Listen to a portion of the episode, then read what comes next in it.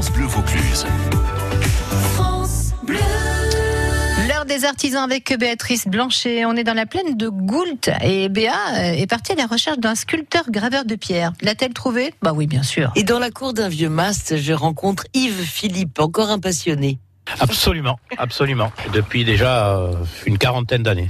C'est une vocation? Oui, oui, une vocation, et puis c'est devenu un plaisir, et puis, et puis j'en ai fait ma vie. Là, vous avez beaucoup de création et une vie de travail, et les résultats sont là. Beaucoup, c'est un euphémisme, hein, parce que c'est énorme là. Il y a vraiment des choses gravées en pierre partout. Absolument. Et puis il y a même de la création, c'est-à-dire que voilà, vous avez des boîtes aux lettres. Et j'aime bien le mélange des deux matières, c'est-à-dire la pierre, la pierre de taille et la pierre sèche, ce qu'on voit partout d'ailleurs dans les masques. Il faut simplement regarder ce qui se fait et, essayer d'améliorer les choses. En plus, on a une chance d'avoir des carrières dans le Luberon, une pierre d'opette qui est magnifique, qui résiste au gel. Donc euh, les pierres sont à 5 km. Travaillons avec ce qu'il y a. Et puis en plus, c'est très bon pour le carbone. Ah oui, d'accord. Bravo. Alors là, vous avez des tuiles. C'est des vieilles tuiles. Les tuiles, à l'époque, il y a 150-200 ans, étaient faites avec les cuisses de, de certaines femmes. Comme les cigares à Cuba, où on les roulait sur Non, les non, cuisses non, non, On faisait avec des- certaines cuisses de femmes qui faisaient la maille, si on peut dire, Des moulages. sur la cuisse C'est de ça. certaines femmes. Et là, vous, vous, vous retrouvez les tuiles où je fais des pots avec, avec un, donc il y a un enduit pour, pour les préserver, pour éviter qu'elles soient trop humides. Et après, c'est traité, patiné avec des ocres. Donc il vaut mieux avoir deux tuiles euh, moulées sur la même femme.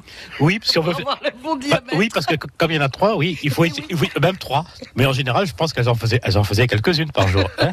On le voit que c'est des tuiles faites à la main parce qu'elles sont complètement irrégulières et il faut garder ça. Et ce qui est beau, c'est la, c'est la patine, quoi. C'est c'est le temps qu'il a fait, c'est pas l'homme. hein.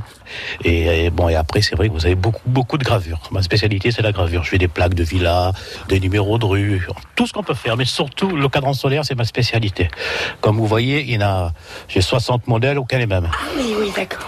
Et après, il y a, après, il a la, il y a la sculpture, on peut voir dedans. Ça, par exemple, c'est une pierre pour un cimetière. On peut faire des vieux éviers.